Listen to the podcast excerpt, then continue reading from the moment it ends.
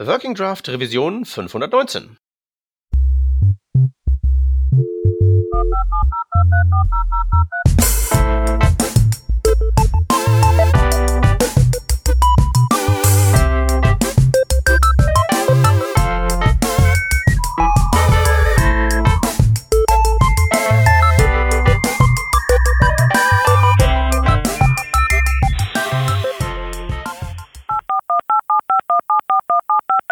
Diese Revision von Working Draft wird euch präsentiert von Rewe Digital.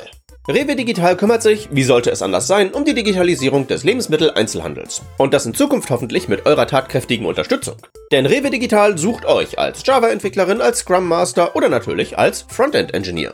In einer dieser Rollen oder vieler anderer Rollen schraubt ihr bei Rewe Digital entweder am Online-Shop herum, bastelt Cloud-Infrastruktur oder entwickelt abgefahrenes Zeug, wie zum Beispiel den ersten hybriden Supermarkt überhaupt. Dabei bedient ihr euch auserlesener moderner Text-Tags und genießt die Vorzüge von agiler Arbeit, flachen Hierarchien und diverser feiner Benefits.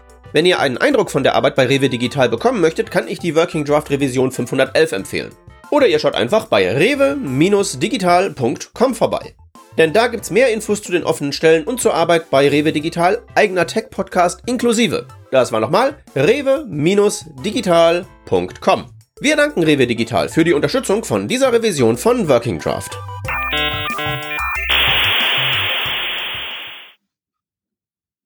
Hallo und herzlich willkommen zu Working Draft Nummer 519. Heute sind am Start die Vanessa. Hallo.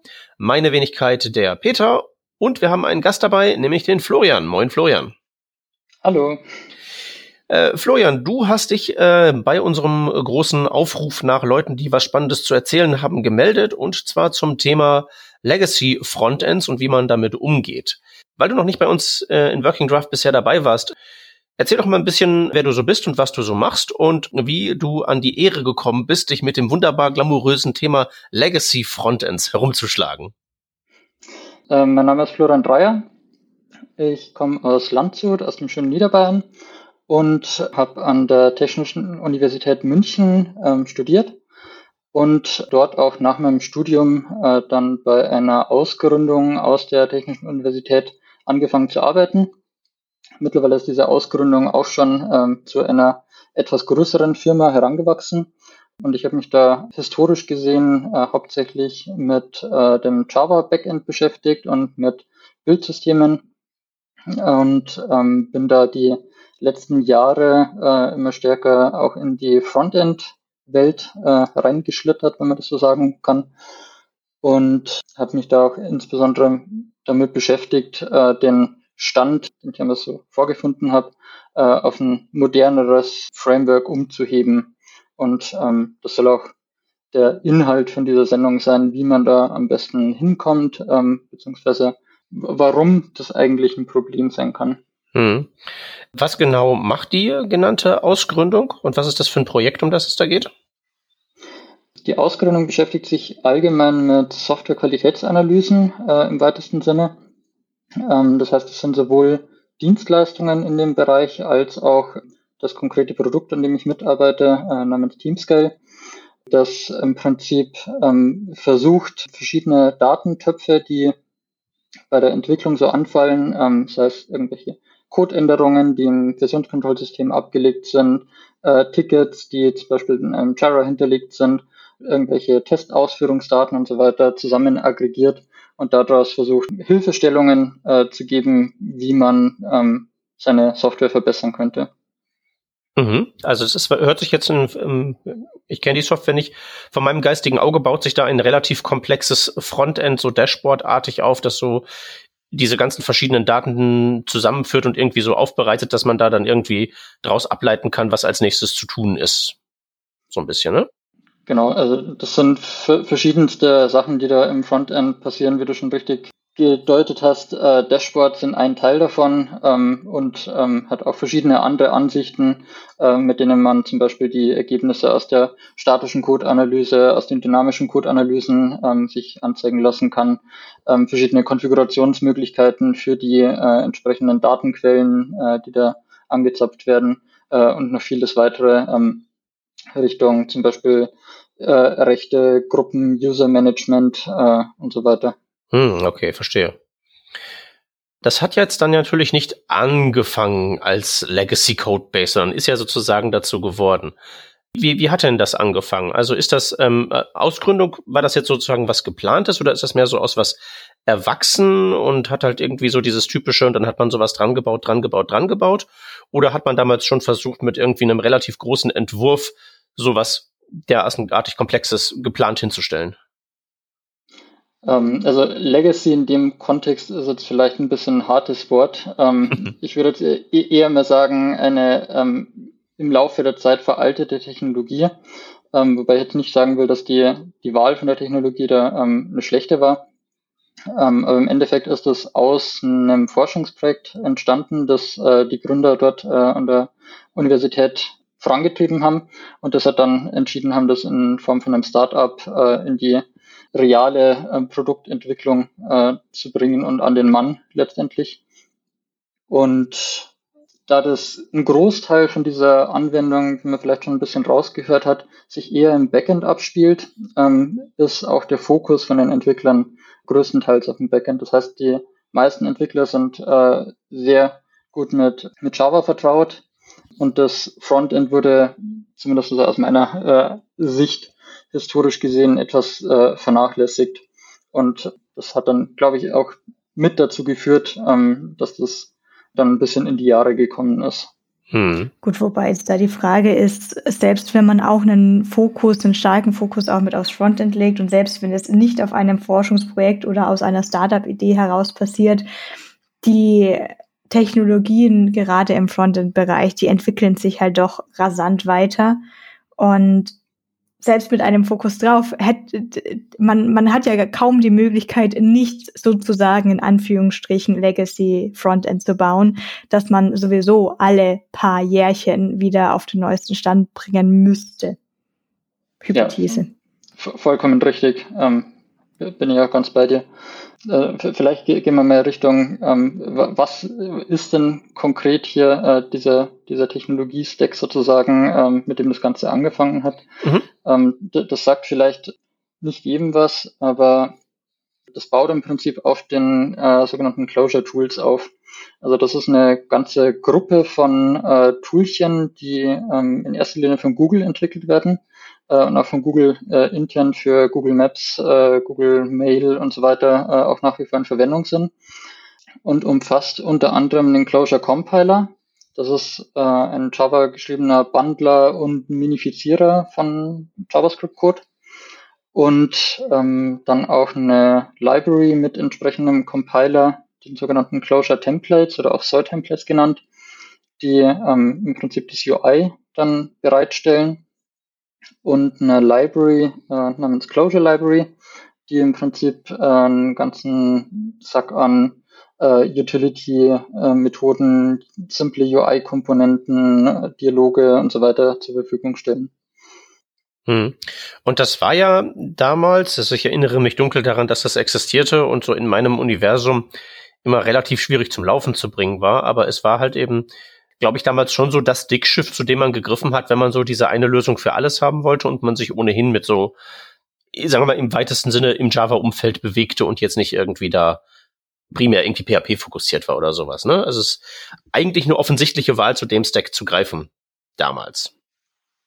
Genau, also ähm, das will ich auch gar nicht abstreiten. Das ist, war damals, äh, würde, würde ich aus jetziger Perspektive sagen, auf jeden Fall eine sehr gute Wahl, äh, weil das auch sehr lange getragen hat und ähm, hat halt äh, jetzt so mit den neueren Entwicklungen aber nicht mehr so wirklich mithalten können aus meiner Sicht.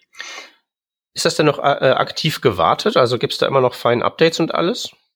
Jein. Also äh, es, es wird weiterentwickelt. Ähm, man merkt aber zum Beispiel daran, dass es äh, keine äh, offiziellen Changelogs gibt, äh, teilweise auch schon seit einem Jahr keine offiziellen Releases mehr ähm, dass es halt in erster Linie intern in Google verwendet wird, aber nicht großartig außerhalb.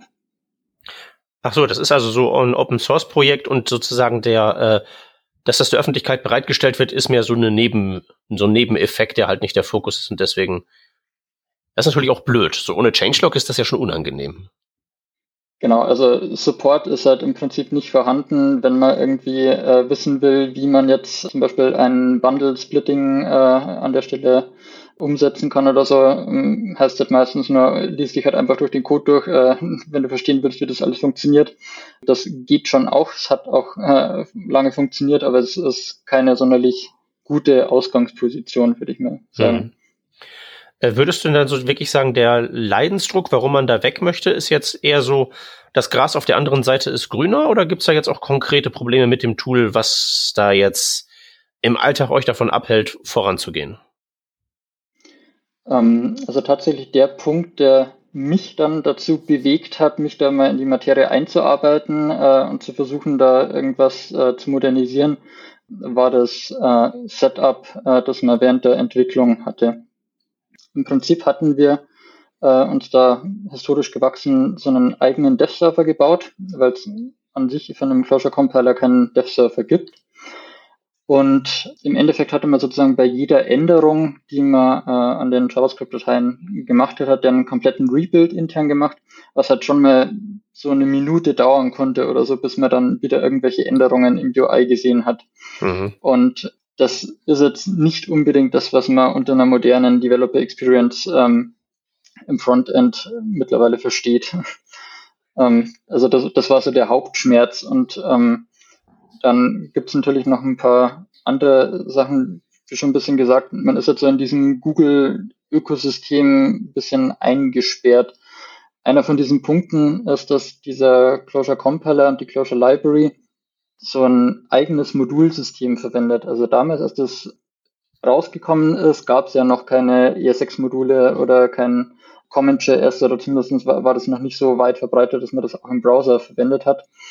Und dieses eigene Modulsystem basiert im Prinzip darauf, dass man in einer JavaScript-Datei mit so einem customizeden Funktion namens Goog Require und Goog Provide im Prinzip definiert hat, welche ähm, Abhängigkeiten eine Datei zu irgendwelchen anderen Modulen hat ähm, und welche Namespaces es an andere Module bereitstellt. Und der Closure Compiler ähm, ist halt im Prinzip das einzige Tool, das diese Konventionen versteht und das dann entsprechend wieder zusammenbandeln kann. Ähm, wenn man jetzt aber versucht, irgendwas anderes zu verwenden als diesen Closure Compiler, steht man halt vor dem Problem, dass der dieses Modulsystem nicht versteht. Äh, und andersrum, äh, wenn man versucht, irgendwelche Libraries zu verwenden, die nicht in dieser Welt entstanden sind, ähm, ist es auch relativ schwer, die da zum Laufen zu bekommen. Schwer, aber nicht unmöglich, höre ich daraus. Ja, es ist auf jeden Fall möglich, aber ähm, es ist ein ziemlicher Schmerz, sage ich mal. Hm. Hast also, du da noch weitere komplizierte Sachen selber? Weil normalerweise beginnt man ja nicht von heute auf morgen gleich zu sagen, wir äh, bauen jetzt alles neu um. Das macht man ja wirklich sehr, sehr selten, denke ich. Ähm, Gab es noch weitere Dinge außer den Dev-Server, den man sich da so selbst schreiben musste, weil man jetzt nicht gleich gesagt hat, wir stellen mal um auf modernere Technologien, die, die schon unterstützt werden, die es Open Source mäßig gäbe? Ähm, ja, gibt es mehrere Punkte. Zum einen haben wir auch so einen eigenen Router äh, implementiert, ähm, mit dem man halt dann ähm, sich den Zustand äh, von seiner Applikation äh, irgendwie ein bisschen besser handeln konnte, als äh, das immer manuell äh, in die in die URL irgendwelche Argumente zu appenden. Und anderer Punkt ist, dass man sobald die Applikation eine gewisse Größe erreicht hat, ähm, braucht man auch irgendwie ein Framework außenrum, das äh, zum Beispiel so einen relativ simplen View-Lifecycle mal zur Verfügung stellt. Ähm, ich will jetzt auf eine neue Seite wechseln. Ähm, was muss ich denn alles aus dem DOM aushängen? Was muss ich für Daten laden? Äh, und wann muss dann das Rendering passieren und so weiter? Und dass er da auch keine wirklich keine wirklichen Vorgaben von dem, äh, von dem Framework gibt und man auch sowas wie React zum Beispiel jetzt nicht so einfach da mehr einsetzen kann, ähm, muss man sich das halt notgedrungen selber schreiben. Das waren jetzt einige Punkte zur Developer Experience.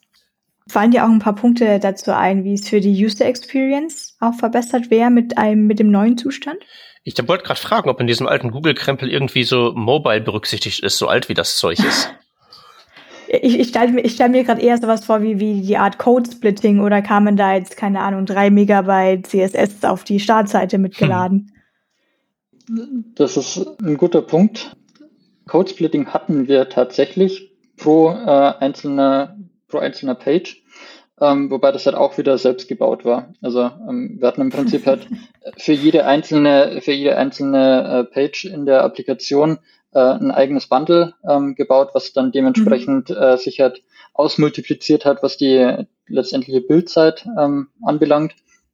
Mhm. Und ansonsten gibt es natürlich äh, auch noch andere ähm, Gründe, ähm, im Prinzip, warum man das nicht unbedingt äh, haben will. Zum einen so IDE-Support ähm, ist halt mit diesem gecustomizeden Modulsystem auch nicht so wirklich gegeben. Also was gerade so größere Refactorings oder so äh, relativ schmerzlich macht, wenn man da halt relativ viel dann mit Search and Replace und so arbeiten muss. Wow. Ja, das mit dem IDE-Support kann ich mir natürlich sehr gut vorstellen. Ich kenne es teilweise fast andersrum, wenn man irgendwie äh, sehr moderne Tools verwenden will. Zum Beispiel, als ich am Anfang Vue in der Version 3 verwenden wollte, dann gibt es da dann eben auch den Hickhack mit, nimmt man Volar, Vitur, Vue.dx, was davon setzt sich durch, gibt auch immer da eine andere Seite. Zum Thema Projektmanagement oder Produktmanagement jetzt sozusagen wenn ihr quasi so viel Arbeit auch in die, in euer technisches Tooling reingesteckt habt, gab es da nicht auch mal Fragen wie, wir wollen doch nur den Button ändern, warum dauert das denn so lange? so nicht direkt, ähm, wobei man halt als Entwickler, wenn man an einem konkreten Feature arbeitet, schon merkt, dass es irgendwie teilweise ziemlich schmerzhaft ist, gerade wenn dann in einem Ticket von PO-Seite ähm, irgendwie nur drin ist, mach mir dieses und jenes irgendwie ein bisschen interaktiver ähm, oder dass das nicht so lange dauert. Äh, dadurch, dass man da halt im Prinzip relativ stark ähm, auf Vanilla JavaScript arbeitet, beziehungsweise auf den Wrappern, die von der Closure Library dann bereitgestellt werden, ist das entweder halt einfach schwer machbar, sowas Interaktives hinzubekommen, oder es ist sehr fehleranfällig, ähm, wenn man das mal implementiert hat, mhm. wenn man halt sämtliche Edge Cases immer mit im Hinterkopf behalten muss. Hattet ihr da QA-Engineers auch am Start? Weil, wie du eben meintest, wenn wir hier Änderungen vornehmen, die vielleicht dann doch wirklich zu Nebenläufigkeiten und Effekte auf andere Komponenten der Seite haben, dann sollte ja das doch sehr gut getestet werden. Ähm, das Testen ähm, machen wir eigentlich ähm, als Entwickler selbst. Also ähm, mhm. bei uns sind eigentlich alle ähm, Fullstack-Entwickler. Heißt, wenn wir irgendein Feature umsetzen, äh, dann von der Datenbank äh, bis hin zum Frontend ähm, beim gleichen Entwickler und inklusive der automat automatisierten Tests. Und ansonsten gibt es natürlich für alle Features äh, noch einen Review-Prozess, ähm, so wie bei euch wahrscheinlich auch. Und da bekommt man neben der Codequalität äh, an sich dann natürlich auch nochmal ein Review von den funktionalen Änderungen und ähm, ob da noch irgendwelche Sachen äh, besser getestet werden sollten. Gibt's denn so in dem äh, auf dem Legacy-Stand, wo wir jetzt so dabei sind, das ganze Alte nochmal aufzufassen, ähm, ist das denn ansonsten strukturell ähm, sagen wir mal, ein, so als abstraktes Softwareprojekt betrachtet, irgendwie sinnvoll aufgezogen, so bezüglich Modularisierung und sowas allem, weil wir müssen jetzt ja mal so langsam so ähm, kommen Richtung, was ergreift man denn für Maßnahmen und für Zwischenschritte, um das so zu verbessern. Aber so, da ist ja, also da spreche ich jetzt mal so aus meiner Perspektive, ich besuche ja oft auf meinen Reisen irgendwelche Kunden, wo es ja auch dann gerne mal ein Legacy-Frontend gibt mit öfter mal genauso dem Background, großer Backend-Fokus und dann wurde das Frontend immer wichtiger und dann wurde da halt immer so dran gebaut und altes Zeug, aber es wurde niemals fundamental neu aufgegleist, was halt dann ganz gerne dazu führt, dass dieses Frontend, weil stiefmütterlich behandelt, so auswächst und zu so einem verzahnten Spaghetti-Klumpatsch wird, der halt irgendwie dann ganz schrecklich ist. Und ich stelle mir das halt so vor, wenn man da zumindest mal so ein Framework wie äh, eine Closure Library hat, im Vergleich zu wir machen alles Vanilla oder mit jQuery oder so, dass dann zumindest irgendwie eine Grundstruktur da ist und irgendwie so ein grundsätzliches Komponentensystem, und du hast ja auch schon so Sachen wie einen Router und sowas erwähnt, dass die als abgegrenzte Entitäten existieren, also wenn die als abgegrenzte Entitäten existieren, macht einem das Leben ja leichter. Also ist das bei deinem Projekt da der Fall? Ähm, Größtenteils ja. Also ich würde sagen, die, die Cook-Qualität an sich ist auf einem relativ hohen Niveau. Also im Sinne von, man hat größtenteils Kommentare am Code mit dabei. Ähm, es ist alles an sich in noch handhabbaren äh, Größenordnungen strukturiert, ähm, also so dass man nicht äh, nur irgendwelche Dateien mit äh, über 5000 Zeilen hat, äh, wenn man da reinspringt. Und von daher eigentlich gut strukturiert. Was es ein bisschen schwierig macht, ist, dass man eben kein Komponentenkonzept in dem Sinne ähm, hat, das äh, wieder einen eigenen Lifecycle mitbringt, sondern die Komponenten im Prinzip sich immer nur auf bestimmte Pages beziehen und die Logik, die auf so einer Page beheimatet ist, äh, dann auch sich innerhalb von einer Klasse ähm, abspielt. Das heißt, da sind natürlich dann noch mehrere ähm, klein gehackte Templates äh, und so involviert. Aber im Endeffekt passiert die, das ganze Zusammendrahten von dieser Logik dann schon in einem, in einer größeren Funktionseinheit. Und für die komplexeren Pages wird es dann durchaus ähm, etwas sehr schwer handhabbar. Also wenn man dann eine Datei hat, die zum Beispiel so 3000 Zeilen hat, äh, in der nur irgendwelche Listener ähm, an die entsprechenden DOM-Elemente äh, dran attached werden, die wiederum in irgendeiner ganz anderen Datei definiert werden ähm, und dann auch irgendwelche Service Calls im Hintergrund stattfinden und man dann die Ergebnisse von den Calls wieder äh, an irgendeiner Stelle im DOM repräsentiert haben will und so weiter. Ähm, das ist irgendwann eine Herausforderung. Mhm. Das ist, glaube ich, so genau das Ding, was ich meinte, wo das so, wo man genau erkennen kann, bis zu einem gewissen Punkt skaliert das völlig problemlos aber irgendwann nimmt halt einfach die schiere Komplexität der Interaktion, die es da auf der Page gibt, so zu, dass man dann, ja, was anderes braucht, um das in sich nochmal zu strukturieren. Das ist ja schon was wert, wenn man so auf Pages unterschieden hat und es nicht einfach nur irgendwie so die Main 2.js gibt, in der irgendwie alles drin ist, sondern zumindest mal irgendwie da so eine Grobstruktur vorliegt. Aber trotzdem, ne? Es fällt halt hinten irgendwann runter, wenn die Komplexität so weit zunimmt und man niemals irgendwie das fundamental neu aufgegleist hat kann man ja auch irgendwie dem, den Closure Tools nicht zum Vorwurf machen. Ne? Die kommen halt eben aus einer Zeit, als das wahrscheinlich, als sich solche Projekte halt in einem Funktionalitätsrahmen abgespielt haben, wo das die richtigen Patterns waren dafür. Ne? Ja, und äh, also das heißt ja auch nicht, dass man solche Patterns nicht damit umsetzen könnte, aber es ist halt deutlich schmerzhafter, ähm, sowas konsistent umzusetzen als mit moderneren Frameworks. Hm. Zu den moderneren Frameworks, wie war denn dann der Entscheidungsprozess, auf was man überhaupt umstellt, wenn man da mal anfängt? Wir sind jetzt schon relativ stark, glaube ich, in der Diskussion äh, Richtung Frontend-Frameworks. Ähm, wir haben aber, glaube ich, noch ein paar Schritte sozusagen, bis man da überhaupt an den Punkt hinkommen kann, mhm. sich diese Frage zu stellen. Ähm, gedanklich sind wir immer noch ähm, in dieser Closure Library, äh, Closure Compiler Welt gefangen. Selbst wenn man sich jetzt überlegen würde, ähm, das schon mal vorwegzunehmen, äh, wir sind bei React gelandet. Ähm, aber wenn man sich jetzt überlegt, man hätte gerne React in diesem Stack drinnen. Ähm, Aus der Ausgangspunkt ist, man hat den Closure Compiler als Bundler, der kann aber kein JSX. Heißt also, man könnte sich natürlich wieder an diese Lösung irgendwie ein Babel dran basteln, das den Code schon mal vorverarbeitet äh, und JSX äh, übersetzt, wobei man damit halt diesen, diesen Overhead beim lokalen Dev-Setup und so äh, nur noch weiter vergrößert und ähm, das Ganze nur noch fragiler wird, weil man für, für sämtliche Änderungen jetzt auf einmal zwei, drei Toolchen äh, irgendwie berücksichtigen muss, die entsprechend verdrahtet sein müssen, äh, dass am Ende alles wieder funktioniert. Mhm. Und natürlich hätte ich jetzt so da, davor auch immer die Frage geschaltet, vor der technischen Ebene auch so, alle an Bord kriegen. Also, weil je nachdem, wie groß jetzt da das, die, die Company ist, in der man da arbeitet, muss das ja möglicherweise mehrere nicht technische Ebenen nach oben noch eskalieren, wo dann irgendwann abgesegnet wird, wir machen jetzt da diesen Mehraufwand, der jetzt nicht unmittelbar in irgendwie, weiß ich nicht, neuen Features irgendwie mündet, die man dann verkaufen kann, sondern was ja im Prinzip eine, ja, ist jetzt nicht direkt eine Wartungsmaßnahme, ist nicht direkt Maintenance, aber ist halt so eine, so, geht halt so in die gleiche Richtung.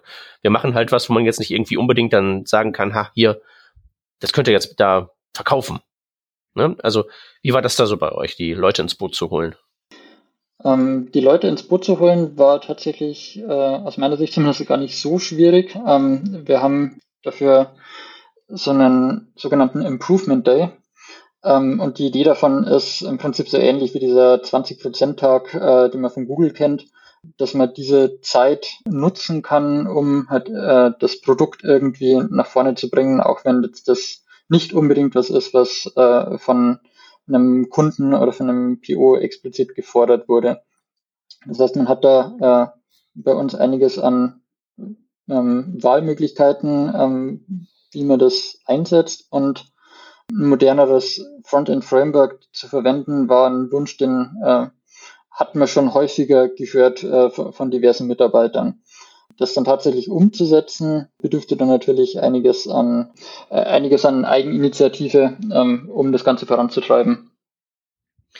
Und würde man dann, würde man im, im Rahmen von so einem 20 Pro, 20 Projekttag Ding dann ein Proof of Concept machen, dass man irgendwie sagt, so, ähm, wir bauen da jetzt mal irgendwie was dran, jetzt ähm, nur um mal zu demonstrieren, wie es aussehen könnte, Pi mal Daumen, wenn wir diesen Weg jetzt beschreiten würden oder wenn wir dieses Ziel erreichen würden. Es hat ja zwei Aspekte. Einerseits das Endprodukt und andererseits die Zwischenschritte auf dem Weg dahin. Die müssen ja, ähm, das Projekt muss, das Produkt muss ja irgendwie, wir wollen ja nichts neu schreiben, gehe ich mal von aus. Ne? Irgendwie so den großen Rewrite, die Version 2.0 machen, die gefürchtete, das wollen wir ja nicht. Also was genau habt ihr da gemacht? Proof of Concept von dem Weg oder Proof of Concept von dem Endergebnis? Oder beides? Also für, für das Konkrete, ähm, was im Prinzip ein Proof of Concept, ähm, wir können davon wegkommen, ähm, so würde der Weg aussehen ähm, und wir bräuchten dafür irgendwie noch, ähm, weiß nicht, fünf Personentage oder so, ähm, um das final umzusetzen, äh, sind damit dann zum äh, technischen Owner von dem Produkt gegangen, äh, haben das mal vorgestellt äh, und hat dann gesagt, ja, okay, passt, macht aus der Sicht Sinn und wollen wir investieren. Das heißt, ähm, ich und ein Kollege ähm, wurden dann da ein paar Tage dafür abgestellt, äh, um die Migration sozusagen fertig zu machen, äh, sodass wir das dann äh, letztendlich verwenden konnten. Konkret äh, Migration war dann hin zu Webpack. Hm. Ich denke, das ist, das ist genau das, der Weg, den ich halt auch meinen Leutchen immer so äh, empfehle, wenn es dann so geht. Ähm, also wenn man überhaupt jetzt so mit den Higher-Ups vernünftig reden kann, das ist ja auch nicht immer der Fall, ähm, so ein Proof of Concept ist halt immer so das, das beste Argument, das man haben kann und einfach so demonstrieren kann. Guck mal, wie schön und schnell und besser das sein kann. Und dann sind halt gerade so Sachen wie so diese ganz großen Blöcke, wenn man da einmal sowas dran gebaut hat, wie irgendwie Webpack oder irgendwie die UI-Library, die irgendwie alles viel besser macht. Wenn man wirklich die Dickschiffe einmal so grob dran klebt, einfach wirklich nur so mit so Sekundenkleber eben schnell dran tackern, um halt das wirklich zu demonstrieren. Das ist, glaube ich, wirklich das beste Werkzeug, um das nach oben zu kommunizieren. Weil die Alternative, wenn man das halt nicht hinbekommt und den Buy-in von oben nicht kriegt, dann muss man ja im Prinzip so Guerilla-Style, bottom-up sich irgendwie sozusagen die bessere Welt nach und nach erschummeln. Das ist ja das Einzige, was dann sonst so übrig bleibt. Das muss man halt eben manchmal auch machen, wenn man es halt mit gänzlich unvernünftigen Higher-Ups zu tun hat. Aber es ist ja gut, wenn man das nicht muss. Der, der, Vorteil bei uns ist, dass äh, auch die Geschäftsführer ähm, alle Informatik äh, studiert und in Informatik promoviert haben. Äh, das heißt, die haben auch entsprechend das technische Know-how im Hintergrund, äh, um zu verstehen, was da eigentlich äh, unten passiert, ähm, was es für Implikationen hat äh, und auch warum das sinnvoll ist, auf längere Sicht ähm, sich da zu modernisieren in dem Bereich. Das ist extrem hilfreich. Ja. Ah, herrlich. Ah, wenn das, wenn das, wenn das mal immer so einfach wäre. So, ähm, dann erzähl doch mal, was äh, genau sind denn so die Dinge gewesen, die da jetzt also demonstriert wurden? Das war jetzt einfach so mal gucken, wie es mit, wie die Welt mit Webpack aussehen würde, oder gab es da dann auch schon irgendwie was bezüglich das UI ist dann irgendwie mit was anderem gebaut, mit irgendwie so einem React-Modul oder das JavaScript ist irgendwie anders aufgezogen? Ja, also im ersten Schritt ähm, war eigentlich nur die Idee, ähm, dass wir von dem Closure Compiler wegkommen, um dann in den Folgeschritten ähm, neuere Technologien einführen zu können. Äh, unter anderem TypeScript äh, war eins, das schon länger auf der Agenda stand und dann auch perspektivisch ähm, ein moderneres Frontend-Framework einführen zu können, weil das zum damaligen Zeitpunkt noch nicht festgelegt war, was das dann letztendlich sein wird.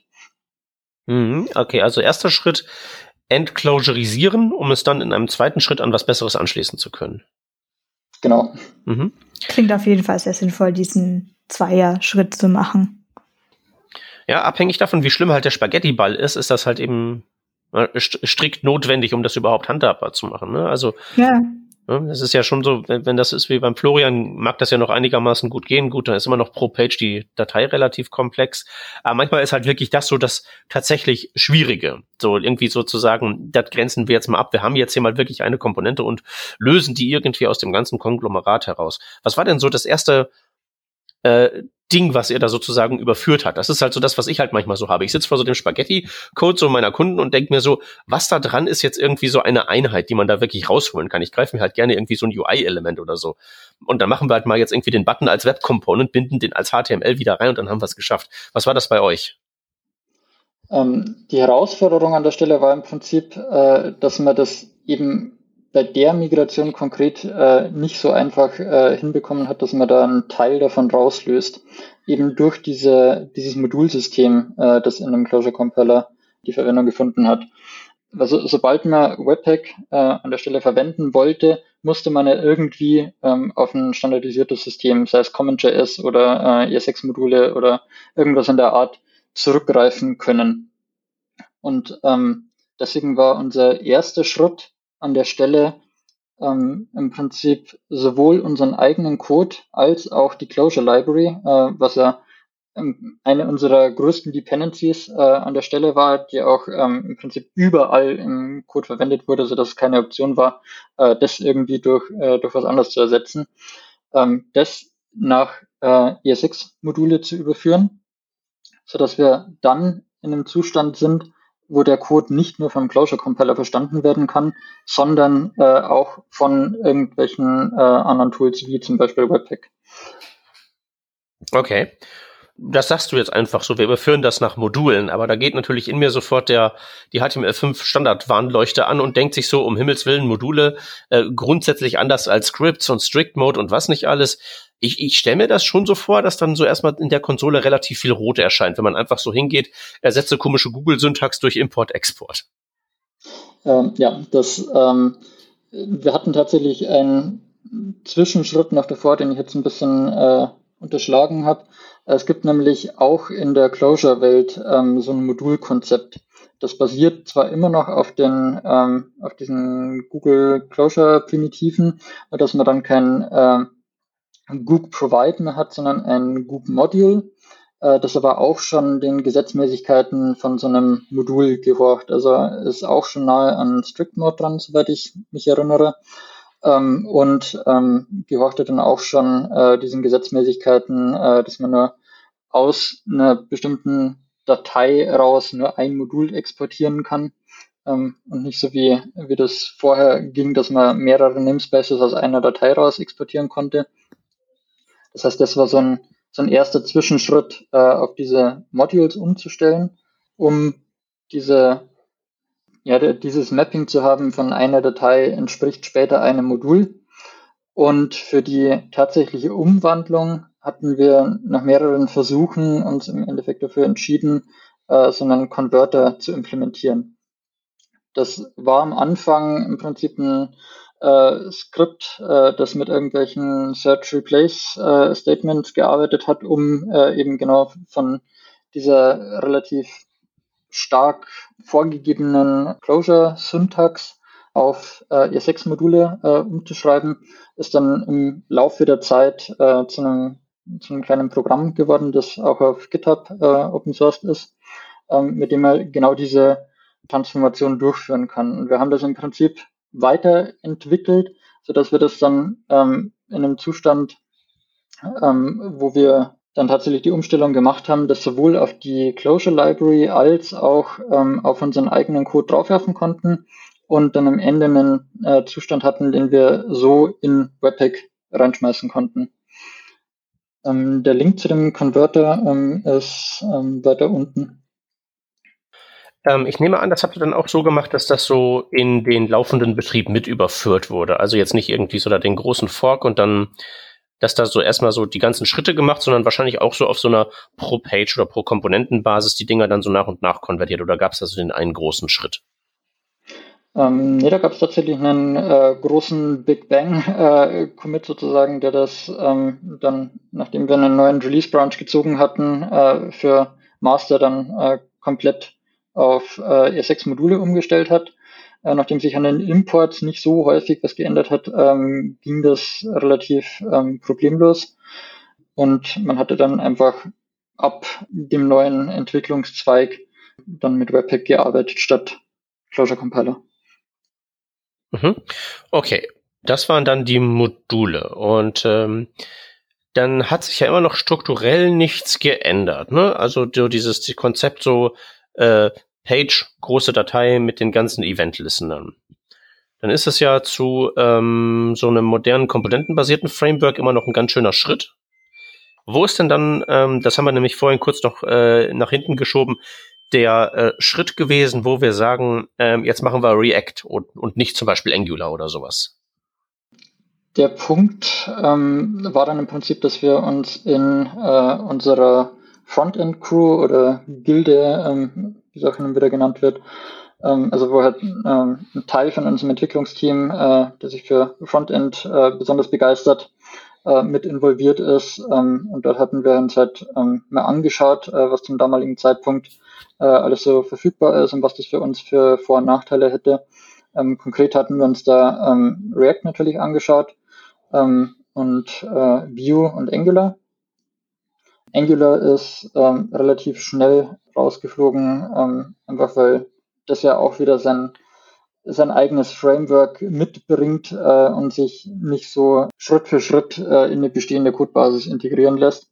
Äh, und bei Vue hatten wir damals das Problem, dass unser Framework ähm, für CSS, äh, das wir da verwenden, äh, namens Semantic UI, im Prinzip auch äh, einen ganzen Sack an Funktionalität mitbringt. Es da entsprechende Forks für ähm, React und für Vue gibt. Ähm, das Ding für Vue aber ähm, nach wie vor in einem Alpha-Stadium ist und man da noch relativ viel Zeit und Energie reinstecken hätte müssen, äh, um das irgendwie production ready zu bekommen.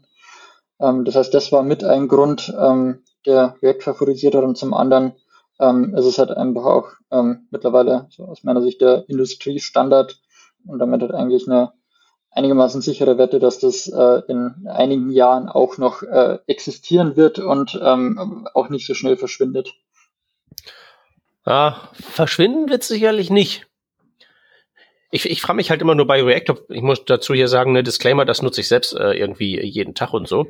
Aber ich hinter, ich frage mich da halt eben manchmal schon, das ist ja doch so sein sehr eigenes Ding mit seinen ganzen, mit seiner eigenen speziellen Syntax und dem und diesem sehr äh, starken Fokus auf dieses funktionale Programmieren, wo ich ja immer so der Meinung bin, dass JavaScript das so, das ist ja quasi eine funktionale Programmiersprache so als als Fremdsprache, als eine sehr gut beherrschte Fremdsprache, aber im Herzen ist es ja eigentlich eine Imperative, wenn ich mir das so vorstelle. Also ich frage mich halt eben, ob ich nicht halt vor meinem React-Code irgendwann mal sitzen werde in 15 Jahren und mich halt genauso fragen werde, was haben wir uns damals eigentlich gedacht und für einen komischen Krempel eingetreten, wie wir das halt heute haben, wenn wir irgendwie zum Beispiel so das typische keine Ahnung, ich bin Java und erschlag alles mit XML und wenn ich irgendwie eine Table im Frontend haben muss, muss ich halt irgendwie einen XML-Tag schreiben und das wird dann irgendwie so umgeformt. Also ich schaue mir das halt eben so an, was ich halt eben so debugge in so den Legacy Frontend Frameworks meiner Kunden. Dann gehe ich nach Hause, setze mich an meinen Computer, schreibe letztlich das Gleiche, nämlich irgendwie komische Tags, die zu irgendwelchen anderen Tags werden und überleg mir halt eben so, sag mal, machst du nicht einfach irgendwie genau das Gleiche und wirst dich halt in zehn Jahren gewaltig ärgern und vor dem gleichen Problem sitzen wie die, die du jetzt da berätst. Weil ich halt eben finde, dass React halt eben, obwohl es halt immer so ein direktes Mapping hat von dem, was ich tippe zu dem DOM, es ist halt eben doch ein kompletter Transformationsschritt. Und ich frage mich halt eben, ob es da nicht irgendwie, ob ich nicht was weniger Invasives nehmen sollte für meinen Alltag, wenn du verstehst, was ich meine. Also, ich glaube halt eben, ich persönlich scheitere total an dem Punkt, äh, wie vermeide ich denn, das Problem nicht einfach zu duplizieren, so dass halt eben ich das dann später das gleiche nochmal habe, wie was ich jetzt löse? Hm, ja, das ist ein guter Punkt. Ähm, aber was wären denn die Alternativen äh, aus deiner Sicht? Äh, Webstandards, Web Components, äh, weniger Zeug. Also im, das hatten wir, da war Vanessa, glaube ich, ja auch dabei, mal bei einem Punkt, wo wir über Komplexität diskutiert hatten und uns halt eben gefragt haben, wie es denn kommt, dass halt so gewisse Tools da Industriestandards sind. Und da war ja zum, glaube ich, auch ein Teil unseres Ergebnisses, dass die halt eben durch sehr deutliches, äh, dass durch, durch sehr viel Marketing und so Developer Advocacy sehr großen Mindshare einfach durchsetzen, so dass ich halt eben, wenn ich nicht weiß, was ich sonst machen würde, und ich habe zumindest einen Verdacht, was ich sonst machen würde, aber selbst wenn ich es nicht wüsste, würde ich halt durchaus glauben, dass ich das einfach deshalb nicht weiß, weil ich von aus allen Kanälen zugeworfen werde, mit eben den Sachen, zu denen ich halt automatisch greife, eben zu den Reacts und den Angulars. Hm, ja, also Web Components ähm, war natürlich auch ähm, zumindest am Rande eine Überlegung.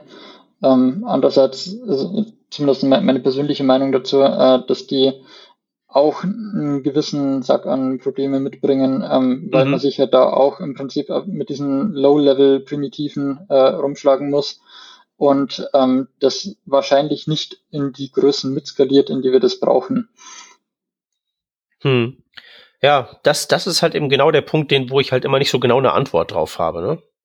Ob der, ob's das halt eben tun würde, beziehungsweise es ist halt eben eigentlich ja ein Kategoriefehler, Angular mit React mit Web Component zu vergleichen. Das sind ja drei komplett unterschiedliche Biester. Eigentlich, ne? Aber es sind halt eben einfach die Dinger, die man halt heutzutage so in seiner mentalen Festplatte drin hat, auf die man zurückgreifen kann ich bin halt, wie gesagt, einfach nur von meinem eigenen Weltbild nicht so gänzlich überzeugt. Ich frage mich halt ständig, was tust du hier eigentlich? Gerade wenn ich React schreibe jeden Tag und ich mache das jeden Tag, aber ich frage mich halt jedes Mal, ob ich nicht gerade sehr, sehr tief ins Klo greife. Es gibt ja durchaus noch ganz andere Alternativen, wie jetzt Preact, was ja bisschen ist wie React, nur halt wirklich äh, viel, viel, viel, viel, viel im kleineren Ausmaß. Und äh, dann gibt es ja noch andere Prinzipien wie jetzt Inertia.js, oder ich denke auch sowas wie Alpine.js und das Petit View, wo du eben auch kein vollständiges Frontend-Framework hast, aber trotzdem einfache Möglichkeiten, um einen Modal-Dialog, wie man es nennen möchte, äh, mit einer Transition auf und zu zu machen. Aber bevor wir jetzt quasi diese Diskussion wieder öffnen, die Florian mit seinem Team wahrscheinlich mhm. sehr ausgiebig und sehr lange und vielleicht auch ein bisschen schmerzhaft hatte, jetzt habe ich eben die drei Entscheidungen im Kopf.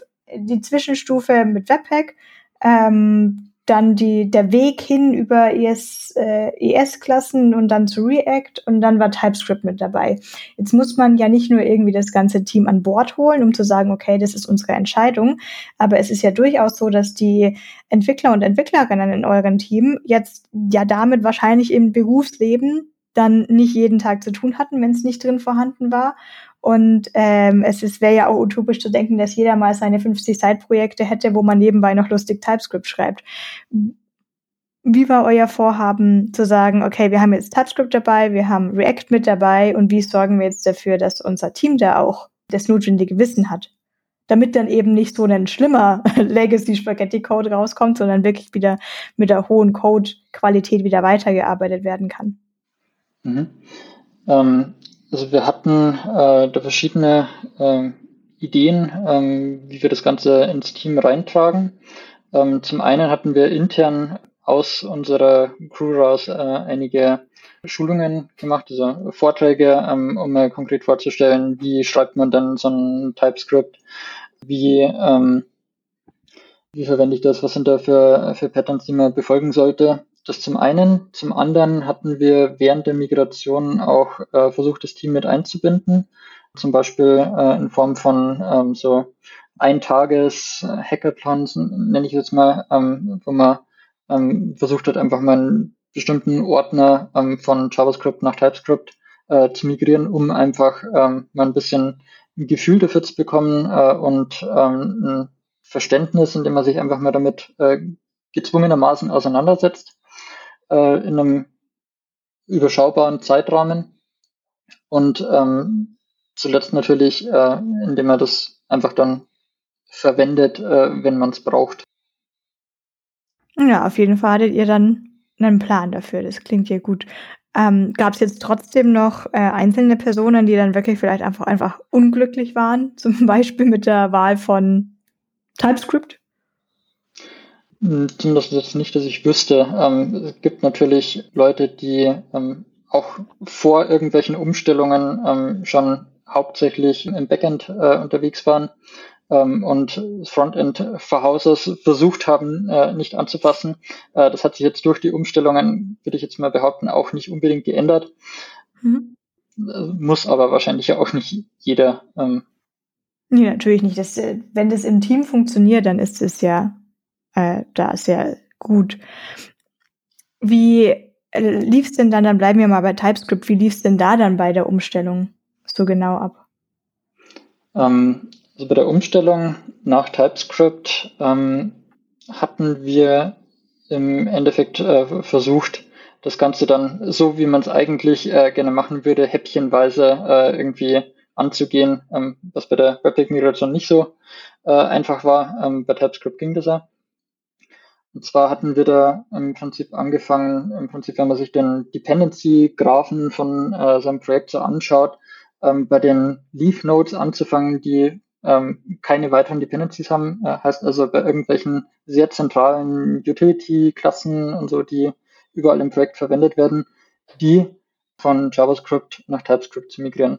Ich muss da vielleicht noch dazu sagen, der Closure Compiler kann auch schon so ein gewisses Type-Checking, äh, das wir auch verwendet hatten. Das sieht im Prinzip äh, analog aus zu dem, was man bei TypeScript verwenden kann, wenn man diese JSDoc-Annotationen für die Typen verwendet.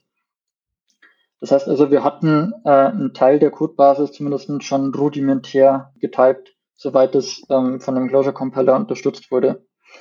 Und basierend auf diesen bestehenden Typen äh, hatten wir ein Skript uns gebastelt, äh, das im Prinzip diesen relativ ähm, wiederholten Prozess äh, oder beziehungsweise diese, diese Bausteine, die sich immer wiederholt haben, äh, zu automatisieren.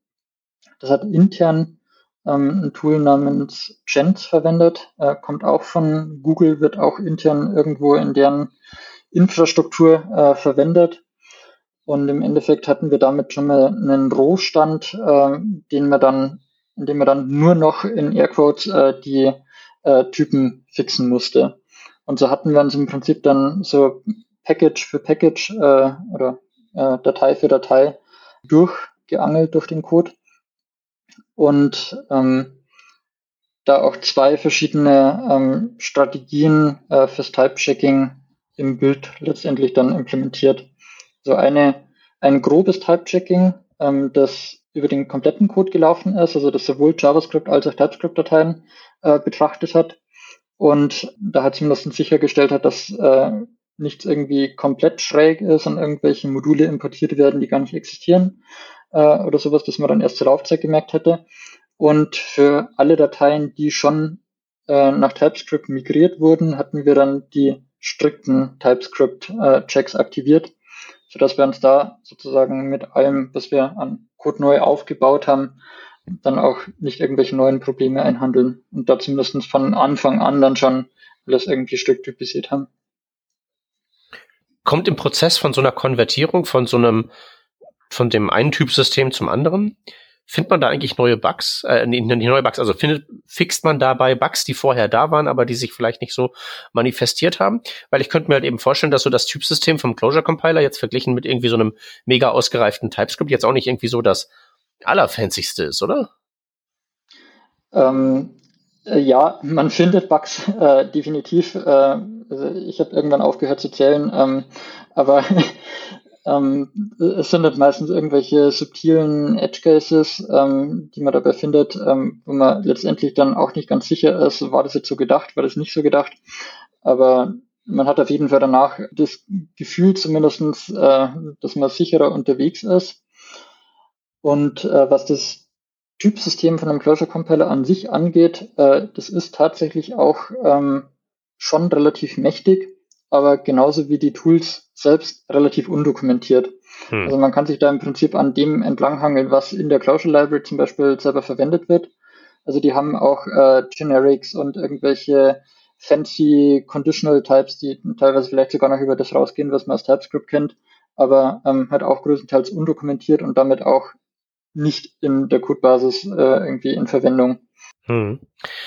Und wie ist da so jetzt so der, der, der gesamte Prozess der Umstellung? Vor allen Dingen so die Frage Kontaktfläche nicht konvertiertes zu konvertiertem. Also gibt es da dann irgendwie Dinge, die da berücksichtigt werden? Also im Sinne von, um, dass ähm. man da irgendwie, weiß ich nicht, ähm, der, der, dieses eine Tool, was du vorhin erwähnt hattest, das kann ja zum Beispiel auch aus Closure-Files ähm, DTS-Dateien, also so TypeScript-Definitionen erzeugen. Also macht man das dann, um in so einer Übergangsphase die beiden Welten miteinander reden zu lassen? Ähm, nee, das hatten wir nicht gebraucht. Ähm, dadurch, dass ähm, der TypeScript äh, oder TypeScript an sich auch diese äh, JSDoc-Annotation versteht, kann man eben, wie gesagt, die komplette Codebasis äh, in TypeScript äh, reinwerfen. Und also wir mussten natürlich schon an der einen oder anderen Stelle äh, noch manuelle Fixes machen, damit der TypeScript-Compiler das verstanden hat. Aber das äh, war auf einige wenige Codestellen beschränkt, äh, wo man tatsächlich manuell eingreifen musste. Ähm, den Rest konnte man im Prinzip einfach so, wie er war, schon verwenden. Und je mehr man nach TypeScript überführt hat, desto größer wurde halt der Codebereich, der auch entsprechend durch strikte TypeScript-Checks äh, abgedeckt wurde. Und da konnte man da das halt pro Datei jeweils war, ähm, sich im Prinzip ganz gut entlanghangeln. Wie sieht denn das dann mit äh, Dependencies aus? Weil ich meine, ihr habt diese Closure Library, die eben muss man ja irgendwie loswerden und dann gibt's ja die schöne neue NPM-Welt und die hat dann ja irgendwie Typen dann auch nur mit, äh, mit TypeScript. Also wie werde ich denn so, wie, wie kann man denn so die Dependencies austauschen? Ich schätze mal, da wird es ja für viele Fälle keinen 1 zu 1 Ersatz geben, oder? Die äh, Dependencies neben der Closure Library oder die Closure Library selbst? Naja, äh, also die in der Closure Library enthaltenen Funktionalitäten. Also keine Ahnung, ich wüsste jetzt, weiß jetzt nicht konkret, was ihr da so habt, aber ich stelle mir halt eben so vor, ihr müsst halt auch irgendwie, weiß ich nicht, einen Graphen malen oder sowas. Und da wird es ja nicht so, so direkt irgendwie so die 1 zu 1 Ersätze geben, die man da so austauschen könnte. Dann sieht's pixelmäßig genauso aus wie vorher und hat genau die gleichen Funktionen oder sowas.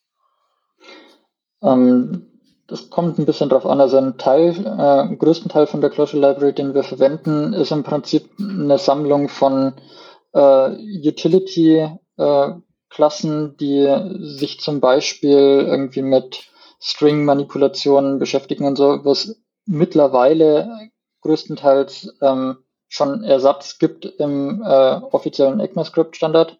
Also zum Beispiel ein äh, String starts with äh, oder sowas, ähm, was halt in der Closure Library, die äh, damals irgendwie für Browser Target äh, ES4 oder so äh, geschrieben wurde, äh, was das halt noch nicht gab, ähm, noch ganz praktisch war. Ähm, wenn man jetzt aber moderne Evergreen Browser an, an sich eigentlich nur unterstützen will, ist kein wirkliches Ziel mehr. Das heißt, wir hatten äh, versucht, da wir diese konvertierte Closure Library im Prinzip selbst in der Hand haben, ähm, mit äh, Deprecation-Annotationen an den entsprechenden Methoden, die Entwickler umzuerziehen, modernere ähm, Funktionalitäten zu verwenden, die der Browser schon direkt mitliefert, äh, wo das möglich ist.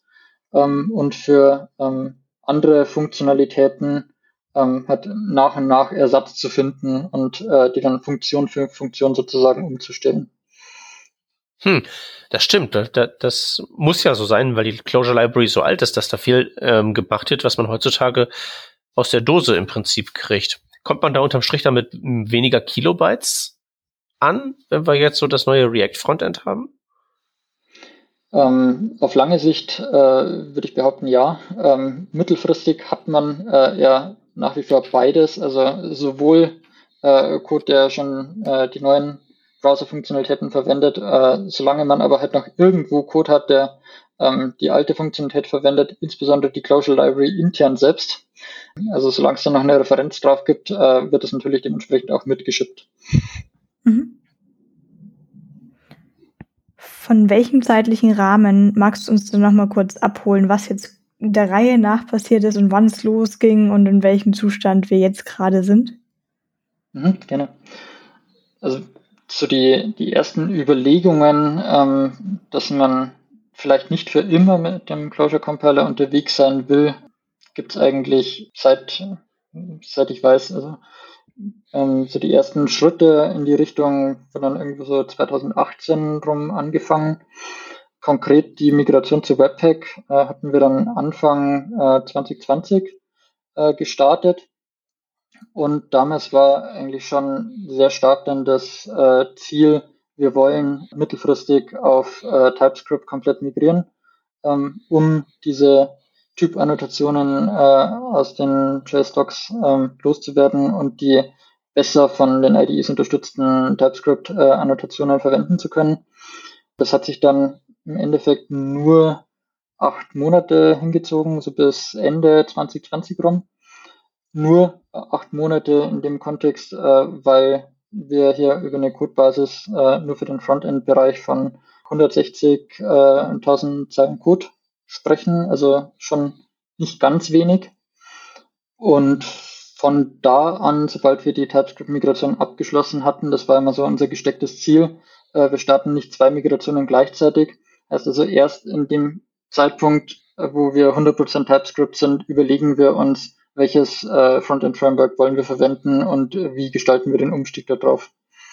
Das heißt, das war dann Ende 2020 und da sind wir aktuell noch in der Umstellung. Okay, danke für den Überblick. Ich bin, wie gesagt, ich finde es sehr gut, dass du jetzt auch nochmal sagst, dass ihr wirklich das Schritt für Schritt macht, weil ich glaube, dass das doch wirklich auch sehr sinnvoll ist, ähm, immer zu wissen, dass man einen grünen Status hat, den, der, der, der dann funktioniert und nicht, dass man sich mit der neuen Technologie wieder neue Probleme reingeholt hat, wo man dann auch wieder die Diskussion anfangen muss, das klappt da nicht so, welche Lösung wollen wir jetzt dazu? Und jetzt einfach mal so im Hausputzbereich, dass man einfach mal so ein Zimmer fertig hat und dann macht man das nächste äh, Zimmer fertig, bevor halt alles unfertig ist, wenn die Gäste kommen. Genau, das ist auf jeden Fall eine von den wichtigsten Erkenntnissen, äh, die wahrscheinlich sowieso relativ intuitiv klar sind, aber dass es am besten funktioniert, wenn man die Verbesserungen irgendwie in kleinen Inkrementen äh, irgendwie schippen kann und ähm, nicht irgendwie eine riesengroße Migration hat, die sich über Monate und Monate hinwegzieht und ähm, man dann letztendlich sie nicht mehr gemerged bekommt. Hm. Ja. ja, gut, es gehört natürlich auch alles organisiert und da gab es bestimmt viele Code-Dateien, die ihr angeschaut hattet und euch hat es wahrscheinlich schon in den Fingern gejuckt, da doch doch ein, zwei, drei Sachen mehr zu machen, aber dann eben strikt drauf, nee, komm, jetzt machen wir Webpack, jetzt machen wir TypeScript, jetzt machen wir React Genau, also da muss man sich dann auf jeden Fall äh, schon an der einen oder anderen Stelle mehr zügeln äh, mhm. und dann sagen, okay, ich fix jetzt hier nicht noch die, die anderen fünf Sachen, äh, die mir da an der Stelle aufgefallen sind, weil die äh, vor zehn Jahren mal irgendjemand so geschrieben hat, ähm, sondern ähm, sich dann darauf zu besinnen, äh, nur zum Beispiel bei der TypeScript-Migration dann bei den Typen zu bleiben äh, und dann auch vielleicht hin und wieder damit zu leben, dass man an der Stelle dann doch mal ein Any dran klatschen muss, ähm, bis äh, dann die ganzen Dependencies äh, auch zu TypeScript migriert wurden, ähm, dass man das dann mhm. vernünftig abbilden kann. Ich stelle mir das ja gar nicht mal so schwer vor, wenn jeder von diesen Schritten tatsächlich für sich genommen schon eine Verbesserung ist. Was jetzt, so wie, wie du das erzählst, ja wahrscheinlich der Fall ist. Also, weil es sind, gab ja so diverse Painpoints, die sich ja alle so in diesem, ja, Developer Experience Bereich ja so grob wiederfinden, aber jeder von denen ist ja punktuell angegangen worden. Das heißt, zu keinem Zeitpunkt wäre ja eine solche Migrationsphase oder Migrationsschritt irgendwie damit verbunden, dass es sich, dass es sich so für mich irgendwie, dass ich einen Schritt zurück machen muss, um jetzt so zwei voranzugehen, weil es fühlt sich ja immer so an, als jetzt wird meine IDE besser, besser, jetzt wird irgendwie der Bildprozess ein bisschen angenehmer. Dann ist das, glaube ich, gar nicht so schwer, weil dann sagt man sich halt einfach, okay, erstmal machen wir das alles besser und dann wird's noch besser und dann wird's noch besser. Ja, genau. Das ist auf jeden Fall eine sehr angenehme Situation, äh, wenn man das Ganze so Stück für Stück irgendwie vorantreiben kann und dann, ach, jetzt ist dieses Paket auch endlich in TypeScript. Äh, jetzt kann ich mit dem nächsten Feature darauf freuen, äh, dass ich hier nicht mehr äh, in JavaScript-Code starten muss, sondern hier schon auf das zurückgreifen kann, was ich da vorgearbeitet habe. Ja. Sonstige Motivationstricks? Wir hatten ähm, für die TypeScript-Migration äh, konkret äh, das Ganze auch immer auf einem Dashboard verfolgt, ähm, wie da unser aktueller Zustand ist. Also auch mit Hilfe unseres eigenen Tools, wo wir uns dann halt schön auf dem Dashboard anzeigen lassen konnten. Wir haben jetzt hier ähm, 60 Prozent der Codebasis äh, ist schon nach TypeScript migriert, 40 Prozent verbleiben noch. Hilft auf jeden Fall dann auch für die Motivation im Team und dann letztendlich die verbleibenden Dateien äh, auch noch auf TypeScript gehoben zu bekommen. Aber das war jetzt doch durchaus so, dass ihr da in eurem Migrationsteam wart und JavaScript auf TypeScript umgeschrieben habt. Wurde währenddessen auch Feature-Entwicklung an diesen Dateien betrieben? Also Feature-Entwicklung ist im Prinzip die ganze Zeit normal weitergelaufen. Ähm, wir hatten uns halt intern das Ziel gesteckt, wenn wir tatsächlich irgendwelche komplett neuen Features bauen, die nur noch in der neuen Welt, bevor mhm. wir den Berg, an dem das wir migrieren müssen, künstlich noch weiter erhöhen, indem wir neue Dateien dazufügen. Und ähm, was die die Umsetzung von Features an sich angeht, ähm, hat man halt versucht, möglichst wenig zu stören, würde ich jetzt mal sagen. Mhm. Also wenn ein Großteil von dem Ding noch in der alten Welt war, dann hat man sich halt in der alten Welt weiter bewegt. Und wenn es schon migriert war, ähm, umso besser. Aber wie war dann die Kommunikation? Hat man das quasi gemerkt, als man dann irgendwie den Development Branch wieder rebasen, merchen, wie auch immer, wollte und gemerkt hat, huch, da hat jemand an der gleichen Datei gearbeitet oder gab es da auch fixe Absprachen, an was wird gerade migriert, an was wird gerade gearbeitet? Hm, es gab natürlich, also in dem Team, das sich mit, mit der UI beschäftigt hat, äh, Absprachen. Ansonsten hatten sich die Konflikte aber einigermaßen in Grenzen gehalten, ohne groß abzustimmen, ähm, was glaube ich auch einfach schwierig gewesen wäre, ähm, solche doch relativ kleinteiligen Änderungen irgendwie im kompletten Team ähm, zu mhm. verteilen. Na gut, wenn man so viele Codezeilen hat, dann ist vielleicht auch die Wahrscheinlichkeit gar nicht so hoch, dass man gerade an dem gleichen arbeitet. Gab es denn dann noch andere Sachen, die ihr weiter rumgebastelt habt und weiter modernisiert habt? Wir hatten ähm, zum Beispiel äh, auch noch ähm, im Nachgang, also zu TypeScript-Migration und ähm, den Anfängen zu React-Migration, äh, dann auf äh, Vite umgestellt äh, als äh, DevUI-Surfer, wobei das dann im Prinzip keine große Migration mehr war, sondern das ist im Prinzip ja nur noch ein paar Webpack-Config-Files äh, löschen und durch eine Vite-Config ersetzen und die, die Run-Configs noch anpassen und das war's dann. Eben, dass man sich halt dann erlauben kann, solche Toolchains auszutauschen, sobald man dann auf einem mehr oder weniger Standard-Setup äh, unterwegs ist, was ja auch unser ursprünglich gestecktes Ziel war, eben eine bessere Austauschbarkeit von irgendwelchen Teilkomponenten zu gewährleisten. Erstmal herzlichen Glückwunsch. auf jeden Fall eine starke Leistung in der Zeit dann erstmal von dem auf Webpack und dann zur Vite. Äh, freut mich auf jeden Fall, wenn das alles gut funktioniert hat. Jetzt habe ich gerade kurz den Faden verloren. Oder den Übergang. naja, der Übergang wäre jetzt ja so langsam mal zu gucken, wo ähm, seid ihr denn jetzt angekommen und wo muss die Reise noch hingehen? Also im Endeffekt sind wir aktuell ähm, in der Phase, ähm, wo wir versuchen, halt Schritt für Schritt unsere Frontend Codebase ähm, von den immer noch weit verbreiteten Soy-Templates auf äh, React umzustellen. Soy-Templates sind Closure-Kram oder was ist das? Genau, äh, Soy-Templates äh, ist im Prinzip ein Synonym zu äh, Closure-Templates, was im Endeffekt ist eine separate äh, .soy-Datei, in der einzelne Template-Schnipsel abgelegt sind, was im Prinzip einzelne HTML-Teile sind, die äh, Parameter entgegennehmen können und letztendlich von dem Closure äh, in imperative Anweisungen äh, überführt werden, äh, die dann letztendlich DOM-Elemente erzeugen. Genau, und diese Migration ist, wie gesagt, aktuell ähm, gerade im Gange.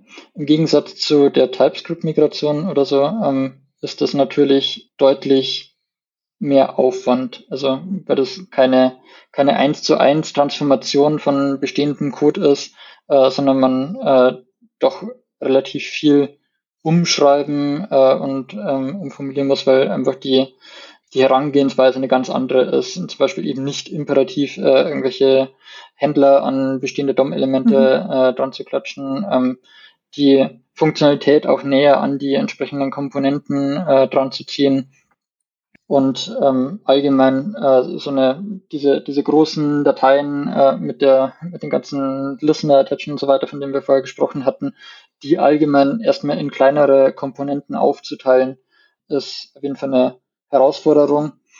Und um das weiter voranzubringen, haben wir jetzt im Prinzip äh, das auch explizit mit in unsere interne Roadmap mit eingeplant, ähm, dass da eine kleine fokussierte Gruppe von äh, aktuell vier Leuten ähm, das mit Fokus vorantreiben, ähm, hier Code von Soy-Templates auf äh, React umzustellen. Mhm. Du hattest vorhin auch mal kurz erwähnt, mit CSS gab es da jetzt auch noch, weil wir jetzt gerade zu JavaScript fokussiert waren und gut mit React kann man sagen, irgendwie auch HTML fokussiert, weil es dann JSX ist. Aber gab es auch im CSS jetzt größere Änderungen? Im Prinzip nicht. Also wir hatten vorher schon äh, Semantic UI mhm. und äh, verwenden halt jetzt ähm, nach der Migration Semantic UI React, ähm, was halt unter der Haube im Prinzip das gleiche CSS verwendet.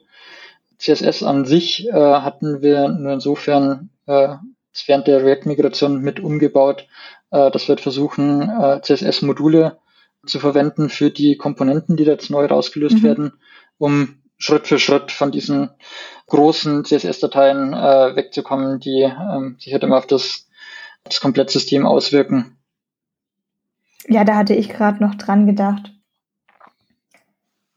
das, wenn, wenn ich jetzt an Legacy Frontend gerade dran denke, dann sind es doch irgendwie die DOM-Queries, die dann aber irgendwie statt auf Data-Attribute auf Klassennamen zugreifen, um dann irgendwie zu sagen, hey, ich mache den Query Selector auf die Klasse Button und der Button bekommt jetzt äh, ein Disabled Statement angehängt. Ähm, da hat man ja dann doch oft das Problem, dass man nicht weiß, darf ich die CSS-Klasse löschen, weil die wird gar nicht im CSS verwendet oder gibt es da jetzt doch noch ein JavaScript, das drauf zugreift?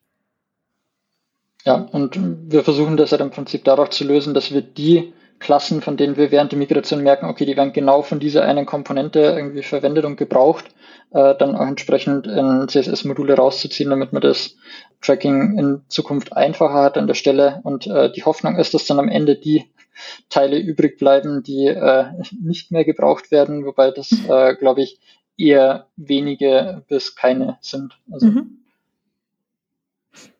Okay, gut, dann, dann kommen wir zum nächsten Punkt. Gibt es da jetzt ähm, bestimmte Testing-Libraries, die ihr jetzt für React verwendet? Oder habt ihr da, müsst ihr da keine Umstellungen machen, weil da, weiß ich nicht, eh schon End-to-End-Tests gut laufen? Ähm, eine gute Frage. Das hatten wir intern auch häufiger diskutiert.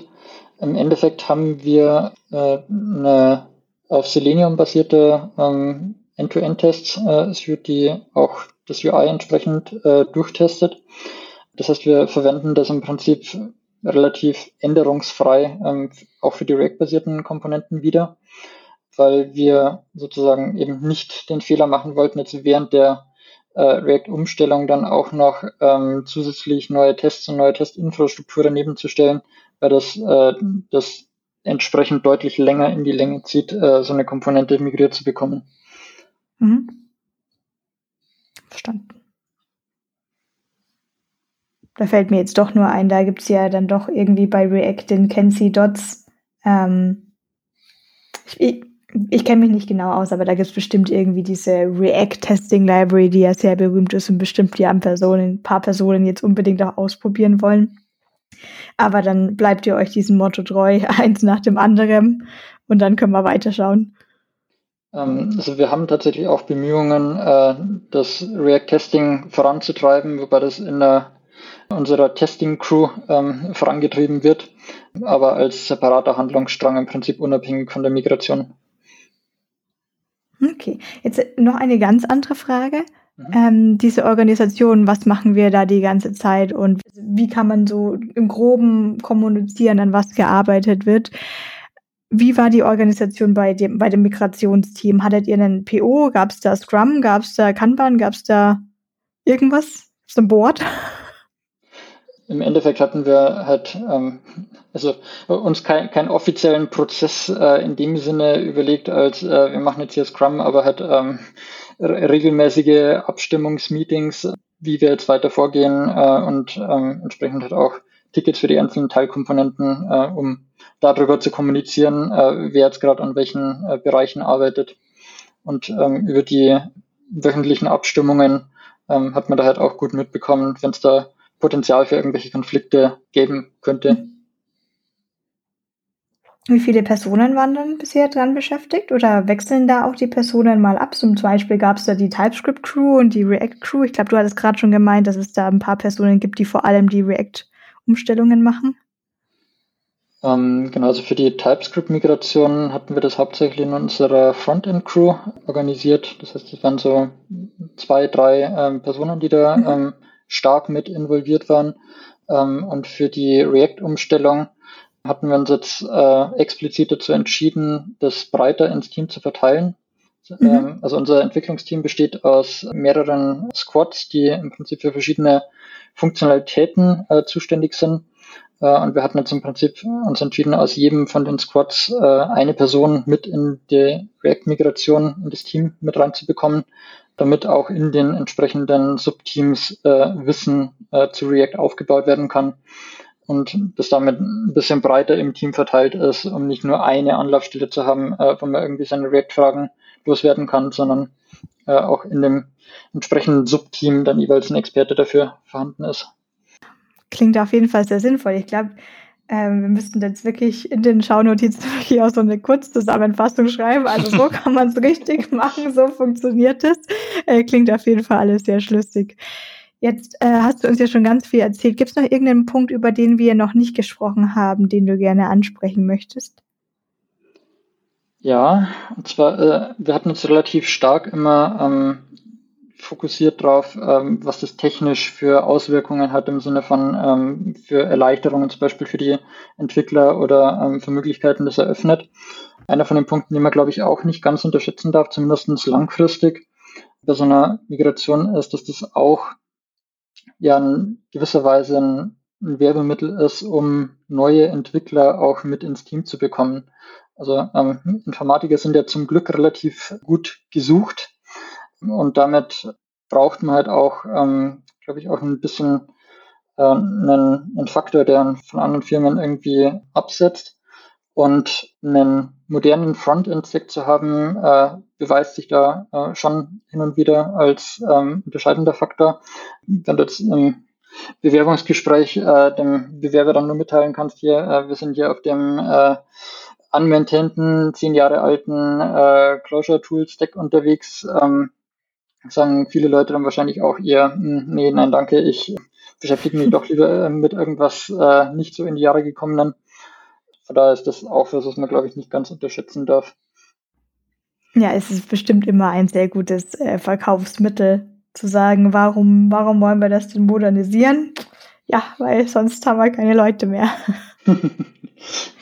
Nee, es ist ja auch wirklich so dieses ganze Wissen, was selbst, ähm, ich glaube dir auf jeden Fall, wenn du meinst, ihr habt da auch wirklich diese ganzen Dokumentationen und das alles professionell erledigt, aber trotzdem ist ja da sehr viel, vielleicht nicht nur implizites Wissen drin, aber dann eben auch dieses Wissen, was man sich da jahrelang beigebracht hat, wie funktionieren diese Templates, das müsste man sich als neue Person ja auch erstmal alles beibringen. Klar. Ja. ja. Wenn man es sich selber beibringen kann, ne, und nicht irgendwie Abwesenheit von Dokumentation herrscht, das kenne ich halt von meinen Leutchen halt auch immer. Das ist halt immer so, neben dem, ne, Developer Experience sind irgendwie langsam oder irgendwie Internet Explorer wird abgeschafft und Feature X geht nicht mehr.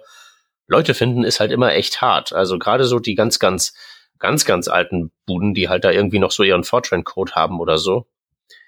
Ne, der versuchen halt teilweise wirklich irgendwie die Backend-Abteilungen sozusagen, die, das Frontend-Team da irgendwelche Leute zu Headhuntern und irgendwie, du kannst allgemein programmieren. Wie willst, wie wär's denn mit dir? Statt TypeScript machst du mal irgendwie hier COBOL oder so. Ne? Und das funktioniert zwar für gewisse Werte von funktionieren, aber ist natürlich, man kann, man kann es auch leichter haben, wenn man einfach ein schönes, schönes System hat, das irgendwie gut maintained ist und Zeug halt ist, was die Leute benutzen wollen oder ne, überhaupt Leute finden, die das können. Ne? Du kannst ja nicht irgendwie, also egal wie viel Geld du in die Hand nimmst, es gibt ja niemanden, der diesen Closure-Krempel heute noch kann in erster Näherung. Ja, definitiv. Das andere Verkaufsargument wäre war vermutlich jetzt einfach die Speed für die neuen Features, wie man dann in React mal schnell seine schönen Komponenten zusammenschruppen kann und dann plötzlich schon das Feature live hat und irgendwie die die Entwicklungsteams auch noch dabei happy sind und hoffentlich auch noch die User auch damit happy sind, weil kann, kann ich jetzt natürlich nicht entscheiden, ob da jetzt irgendwie was mit den Kilobytes besser geworden ist an der Performance oder nicht. Aber gibt's da vielleicht auch irgendwie eine Art Gamification Dashboard, wo man sieht, so viel sind es gerade, so viel werden sein? Ähm, Kilobyte tatsächlich nicht, äh, ist auch eine gute Idee, könnte man auch umsetzen. Man merkt es aber definitiv schon. Also neue Features, die dann auch dementsprechend gleich in React umgesetzt werden, ähm, haben einfach gleich ein ganz anderes Level, das man in, in einer bestimmten Zeit äh, irgendwie umsetzen kann, äh, was Interaktivität angeht, was ähm, irgendwie mhm. ähm, ähm, habe ich den Faden verloren. Ja, ja das, das sind vielleicht auch manche Messwerte sehr schwer zu messen, wie eben jetzt die User Experience. Man kann halt jetzt nicht äh, schwarz auf weiß aufs Papier schreiben, das jetzt ist jetzt einfach halt eine bessere UX, weil die Transition ist irgendwie besser oder man hat, kann jetzt die Möglichkeit mit JavaScript mehr Klickhändler hier anzubauen, die vielleicht vorher in dem Kontext hier so nicht gingen. Das ist natürlich jetzt nicht sofort messbar normalerweise. Ja, und ähm, also auch die Zufriedenheit von den Entwicklern lässt sich somit leider nur schwer äh, quantifizieren. Ähm, aber also das ist zumindest meine Sicht, äh, wenn ich an der Stelle äh, dann sehe, okay, das ist schon in React, äh, macht es einfach deutlich mehr Spaß, äh, da nochmal was dazu zu bauen, als äh, in diesen bestehenden äh, Soll-Files äh, nochmal ein paar ja. Zeilen einzubauen. Ja gut, da musste man sich ja eigentlich nur noch so einen ähm, Smiley-Tool bauen, der so einmal im Woche oder einmal im Monat so an alle Entwickler und Entwicklerinnen rausgeht. Anonym irgendwie drück mal happy, neutral, unhappy und dann schaut man mal, wie da so die Lage über die Wochen wird und während welchen, gut, anonym ist dann schwer zu sagen, während welchem Team arbeitet, aber. Ja, aber guck mal, das Ding ist, das sagst, das sagst du jetzt halt eben so semi-scherzhaft, aber wenn du jetzt irgendwie so ein modernes Bildsystem hast, das, das kannst du da Scherz. ja ganz einfach einbauen, ne? das war kein Scherz. Ich habe nur dabei gelacht. Ja, okay. Nee, aber ich meine tatsächlich so, was als Web-Plugin irgendwie zu bauen, was so nach jedem so und so vielen Kompilierschritt dir irgendwie kurz so ein, so ein, so ein, so ein Ding, ne? Gut, ich äh, hatte an Slack gedacht, aber du darfst natürlich auch beim Committen gefragt werden. Und wie war's? Ja, ja, aber guck mal, Slack kannst du ignorieren, wenn du erst wieder kompilieren kannst, nachdem du das beantwortet hast. ne? Oh je. Ähm, äh, gut, das, das wäre eine Idee wert. Ähm, wie schaut es denn dann eigentlich aus mit Lintern? Weil sowas stelle ich mir dann, sowas ist ja schon im kleinen Rahmen immer so ein bisschen ein Problem. Ähm, wir haben jetzt gerade Stylint geupgradet und irgendwie war da was anders und dann muss man halt irgendwie auch mal über so das ganze Repository, zumindest eben die Frontend-Teile, drüber laufen lassen. Und dann, keine Ahnung, dann ist dabei sobald es länger als 40 Ze Zeichen ist in einer Zeile, plötzlich zwei Zeilen da. Ähm, sind Linter schon äh, mit an Bord oder geplant? Hm, das hatte ich jetzt vorhin noch komplett ausgeklammert, aber das war im Prinzip auch äh, Teil von der TypeScript-Migration. Also wir hatten uns dann vorgenommen, wenn wir schon sowieso einmal durch die komplette Codebasis durchmarschieren müssen, äh, dann mhm. machen wir das auch äh, gleich richtig und hatten im Prinzip für alle TypeScript-Dateien äh, dann auch schon aktiviert, dass der ESLint äh, mitläuft mit dem Recommended Regelset äh, und Prettier ähm, für die Formatierung, ja. ähm, um dann ähm, entsprechend da auf einem auf einer grünen Wiese sozusagen wieder zu starten, was okay. äh, Linter Warnings und so weiter angeht. Jetzt muss ich mich gleich im Nachhinein gleich entschuldigen, weil ich jetzt gerade Linter und Autoformatter wie immer über einen Kamm geschert habe. Ist ja auch nicht so weit voneinander entfernt teilweise. Ja, es ist schon immer so im gleichen npm-Install, ESLint Prettier. Mach einfach. Okay, dann ähm, würde ich mal vorschlagen, kommen wir mal zu einem äh, Fazit, äh, Florian. Was wären denn jetzt so, wenn ich jetzt vor einem vergleichbaren Problem stünde, deiner Meinung nach so die irgendwie so Top 5 äh, so Maßnahmen, die ich irgendwie so in place haben muss, bevor ich die ganze Aktion durchziehe. Und sei es halt eben durchziehen, meint diese äh, ne, geologische Zeitskala mit dem halt eben Umbau des lebenden Objekts. Was müssen mhm. wir machen? Also aus meiner Sicht äh, sind die wichtigsten äh, Schritte, dass man irgendwie zum Beispiel in, in einem Proof of Concept äh, irgendwie mit den Rahmen schaffen muss, äh, dass man solche Umstellungen Schritt für Schritt durchführen kann. Und wenn möglich auch soweit es möglich ist, das Ganze zu automatisieren und mit irgendwelchen automatisierten Checks, sei es jetzt äh, ein TypeScript, ein ESLint oder so, das Ganze abzusichern, dass es auch noch entsprechend das tut, das es vorher getan hat, neben den Tests und so, ähm, ist an der Stelle mal ausgeklammert. Ansonsten hilft natürlich, wenn man das Ding irgendwie von der Stelle bekommt. Ähm, um dann nicht irgendwie zu groß ähm, den, den Frust im Team aufsteigen zu lassen.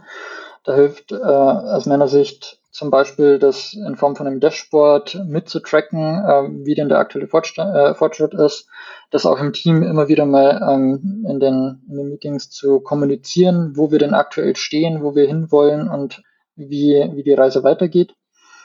Und so ein Kernteam zu haben, das sich äh, in irgendeiner Form dafür verantwortlich fühlt, das Ganze voranzutreiben und äh, dass nicht jeder Entwickler sagt, das äh, soll bitte der andere machen das hilft auf jeden Fall, um da ein bisschen Traction reinzubekommen. Und zu guter Letzt natürlich hilft es auch entsprechend, wenn man das nicht nur von sich aus irgendwie vorantreiben muss, sondern wenn man die Verantwortlichen, äh, die die Entscheidungen treffen, also zum Beispiel PO, äh, mit an Bord zu haben, die das Ganze dann unterstützen und äh, auch entsprechend teilweise zeitlich priorisieren, äh, um das ähm, umgesetzt zu bekommen.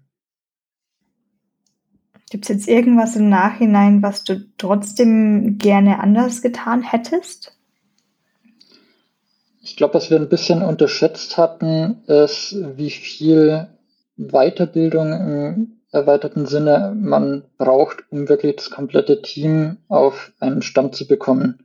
Also hm, zum Beispiel, ähm, wie verwende ich TypeScript eigentlich richtig, wie schreibe ich da meine Typen ähm, oder dann auch, ähm, jetzt bei der, bei der React-Umstellung, ähm, wie schreibe ich eigentlich so eine neue Komponente? Was ist da der Unterschied? Wie binde ich das in so einen noch auf der alten Welt basierenden Page zum Beispiel? Wie binde ich da so eine neue Komponente richtig ein, ohne mir da äh, selber ins Bein zu schießen? Ähm, das sind jeden Fall Sachen, die relativ viel Kommunikation, Dokumentation und so weiter bedürfen, die wir am Anfang, glaube ich, ein bisschen unterschätzt hatten. Und was auch noch ganz gut funktioniert hat für diese, ähm, für dieses Weitergeben von Wissen, waren dann tatsächlich ähm, Programmier-Sessions, äh, wir hatten das immer Mob-Programming-Sessions genannt, in denen wir einfach äh, zu mehreren Leuten äh, in einem Meeting drin waren und äh, jemand vorgestellt hat, wie migriere ich jetzt zum Beispiel so eine Komponente, ähm, was sind da die einzelnen Schritte, die ich durchlaufen muss, ähm, welche Sachen muss ich dabei beachten, ähm, wie kann, kann ich das zwischendurch verifizieren, äh, dass das alles noch so funktioniert ähm, und wie weiß ich dann letztendlich, wann ich fertig bin äh, mit so einer Umstellung. Das hilft zum einen natürlich, um zu verstehen, was da eigentlich mechanisch im Hintergrund passiert. Zum anderen natürlich auch ein bisschen Verständnis für das Framework an sich zu bekommen, wie das so tickt. Und natürlich auch den Leuten so einen Leitfaden zu geben, wie migriere ich jetzt so eine Komponente, wenn ich selber vor der Aufgabe stehe. Ja, verstanden. Ähm, wurden die Mob-Programming-Sessions oder ähnliche Sessions auch aufgezeichnet? Das, wird, das äh, würde ich immer teilweise gern machen, wo ich mir denke, wenn man eh schon quasi in einem Meeting zusammensitzt, wo man irgendwie jetzt was zeigt oder präsentiert, wäre ja eigentlich immer ganz nett, das eigentlich mehr Video aufzunehmen. Da hätte man gleich noch so eine Art Videoblog für die ganzen neuen Entwickler und Entwicklerinnen, die die Firma jetzt gewinnt durch ihren coolen Tech-Stack.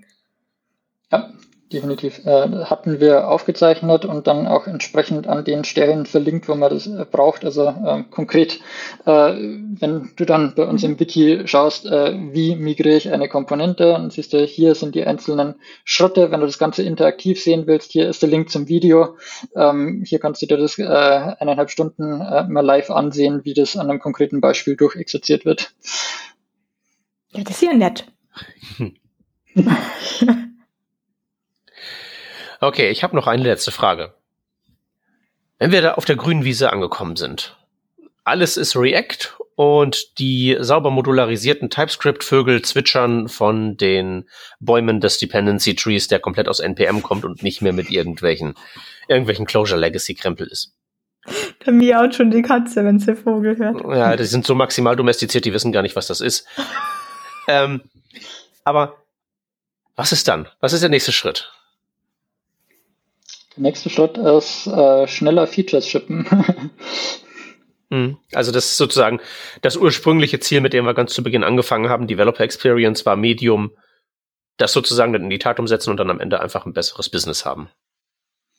Genau, also ich will natürlich nicht ausschließen, dass es äh, nach Ende so einer React-Migration dann vielleicht auch noch irgendwelche anderen Schritte gibt, die sich in der Zwischenzeit irgendwie aufgetan haben, äh, das Ganze nochmal irgendwie verbessern könnten. Ähm, ich jetzt aber zumindest keine größeren Migrationen, die in nächster Zeit anstehen, um es mal so zu formulieren. Hm. Ja gut, das wäre jetzt auch ein bisschen fies, wenn man jetzt, wenn jetzt irgendwie dann aus irgendwelchen Gründen jetzt, keine Ahnung, Facebook wird zerschlagen, irgendwie React kann jetzt nur noch irgendwie Virtual Reality oder sonst was. ja, ja, natürlich fies. Aber da können wir mal davon ausgehen, dass das nicht passieren wird. Und selbst wenn, ne, Vanessa hat ja schon gesagt, dann nimmst du Projekt. Geht ja auch.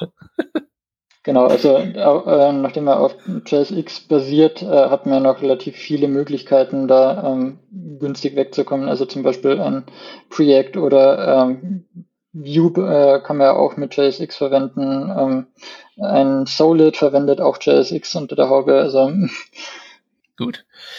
Da äh, wünsche ich dann einfach viel Erfolg sozusagen beim Bewirtschaften der blühenden Landschaften dann. Wir können ja schon mal die nächste Episode für in zwölf Jahren ausmachen. Das stimmt. Und dann, dann gucken wir mal. Dann war nämlich meine, meine, meine, Frage, genau, meine Frage von vorhin. So, äh, machen wir wirklich dann einfach sozusagen, reproduzieren wir das Problem, das wir hatten, oder ist jetzt tatsächlich was besser geworden? Dann klären wir das in zwölf Jahren. Klingt gut. Ich sag sofort dem Hans Bescheid. Du weißt ja, der ist ja unser Terminmensch, der schreibt dir dann eine E-Mail in zwölf Jahren. nee, es ist doch wirklich schon nett, wenn man wirklich eine ganze Codebase jetzt tatsächlich migriert hat und nicht dieses Ding macht, okay, wir machen jetzt hier mal diesen Deckel drauf, das lebte irgendwie noch auf der URL XY weiter und jetzt schreiben wir einfach von vorn wieder das Gleiche äh, wie man es ja doch oft kennt. Also mein Lieblingsbeispiel sind ja so teilweise die Amazon verschiedenen Seiten. Da war ich letztens ja beim Passwort ändern. Fragt mir, wo bin ich hier gelandet? Hm. Ja, oder wo halt eben, wo halt eben, was ich halt manchmal sehe, so, ja, unser Frontend ist im einen, aber wir stellen sowieso irgendwie alles auf Microservices um, so dass es am Ende tatsächlich in dem gefürchteten Rewrite ändert, nur, endet nur, mhm. man schreibt ja. halt nicht ein Ding neu, sondern man schreibt Teile von dem einen Ding achtmal neu oder irgendwie sowas. Das ist auch nicht so der, der wahre Jakob. Nee, nee. Dauernder um Umbau des lebenden Objekts ist, glaube ich, schon das Mittel der Wahl. Ja, da bin ich jetzt Team Florian. Äh, ja, genau. Bin ich auch, wenn ich rein darf. Gerne. Gut, wunderbar.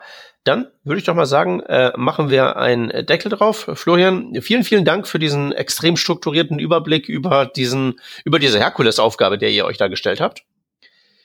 Wir danken des Weiteren äh, fürs Zuhören und wir kündigen auch schon mal die äh, Sendung für die nächste Woche an. Da geht es dann um äh, Unit Testing und Testing Libraries wieder mit Gast. Ich bin mal sehr gespannt, was da rumkommt. Das ist ja nun auch ein Thema, das, sagen wir mal, dann doch recht offene Grenzen so an den Rändern hat. Mal gucken, ob wir da den äh, Revisionslängenrekord einstellen. Bis dahin nochmal danke dir, Florian, danke dir, Vanessa. Danke euch allen fürs Zuhören. Bis zum nächsten Mal. Tschüssi. Ciao. Ciao.